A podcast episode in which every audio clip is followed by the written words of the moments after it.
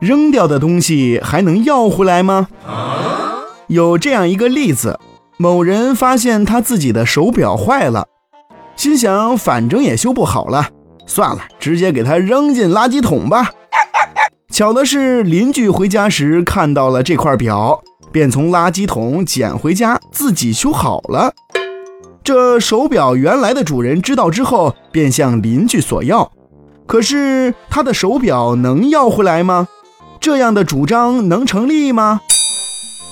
这个问题涉及法律关系中的意思表示。所谓意思表示，是指行为人把进行某一民事法律行为的内心效果意思，以一定的方式表达于外部的行为。Oh, no. 说的通俗一点，就是一个人将自己的某件物品扔进垃圾桶。在一般人看来，这明显就是不想要这件东西，这就是意思表示了。此时，这个人便丧失了这件东西的所有权。哦，既然东西已经不是自己的了，那又怎么能再向拾到的人要回来呢？所以，在这里提醒大家，在扔东西的时候，一定要多考虑考虑，到时候可是不能后悔的哦。